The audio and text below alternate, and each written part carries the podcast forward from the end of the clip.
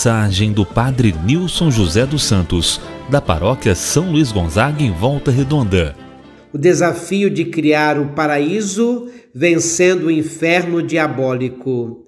Se olhamos os cenários mundiais, especialmente o nosso país, temos a impressão de que a dimensão de sombra, o impulso de morte e a porção demente tomou conta das mentes e dos corações de muitas pessoas. Amarguramos a tragédia de mais de 304 mil vidas perdidas, com o registro somente ontem de 100 mil infectados e 2.777 mortes. Particularmente em nosso país, criou-se até o gabinete do ódio e loucuras negacionistas, onde grupos maus maquinam maldades, calúnias, distorções e todo tipo de perversidade contra seus adversários políticos, feitos inimigos que devem ser liquidados, se não fisicamente, pelo menos simbolicamente. Várias janelas do inferno se abriram e suas labaredas incendiaram celebridades, corroeram consciências, produziram seres humanos desumanizados, insensíveis e indiferentes, que chegam a comprar ou roubar a vacina, que se banqueteiam enquanto muitos passam fome e esperam as migalhas do desgoverno. Historiadores nos asseguram que há momentos na história de uma nação ou de um povo nos quais o diabólico, aquilo que divide, inunda a consciência coletiva, tenta afogar aquilo que é simbólico, ou seja, o que une, no intento de fazer regredir toda uma história aos tempos sombrios. Pensávamos que já tinham sido superados pela nossa civilização. Então surgem as ideologias de exclusão, os mecanismos de ódio, conflitos, genocídios de inteiras etnias.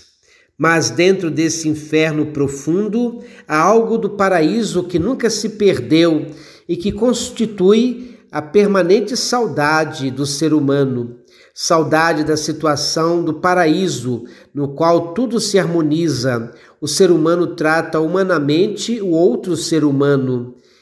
Ele nos permite projetar outro tipo de mundo, que, para além das diferenças, todos se reconhecem como irmãos e irmãs narra um fato real que mostra a emergência desse pedaço de paraíso ainda existente entre nós, lá onde a inimizade e a violência são diárias. Essa não é uma história inventada, mas real, recolhida por um jornalista espanhol do jornal O Eu País, no dia 7 de junho de 2001. Ocorreu no ontem mas o seu espírito vale para o hoje de nossa realidade tão dolorosa. Massen Julani era um farmacêutico palestino de 32 anos, pai de três filhos, que vivia na parte árabe de Jerusalém. No dia 5 de junho de 2001, quando estava tomando café com amigos num bar, foi vítima de um disparo fatal vindo de um colono judeu era a vingança contra o grupo palestinense Hamas, que 45 minutos antes havia matado inúmeras pessoas numa discoteca de Tel Aviv, mediante um atentado feito por um homem-bomba. O projétil entrou pelo pescoço de Mazen e lhe estourou o cérebro. Levado imediatamente para o hospital israelense, Mazen chegou já morto, mas eis que a porção adormecida do paraíso em nós foi acordada.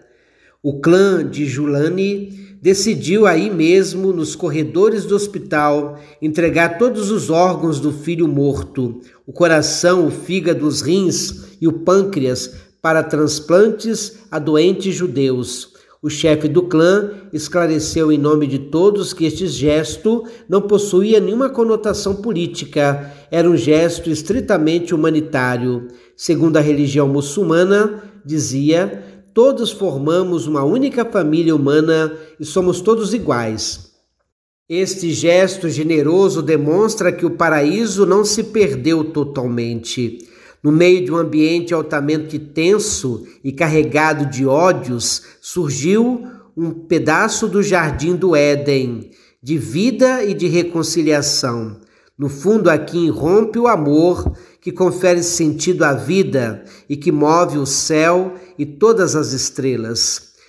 Tais atitudes que nos fazem crer que o ódio reinante no Brasil e no mundo, as fake news e as difamações não terão futuro.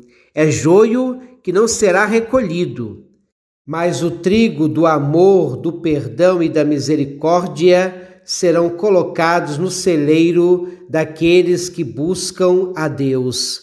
Deus nos abençoe, nos guarde, nos proteja de todo mal e nos conduza à vida eterna, nos faça semear o trigo da vida no meio do inferno da morte. Sou o Padre Nilson José dos Santos, paróquia São Luís Gonzaga em Volta Redonda, membro da Capelania do Hospital São João Batista e da Pastoral Carcerária. Em nome de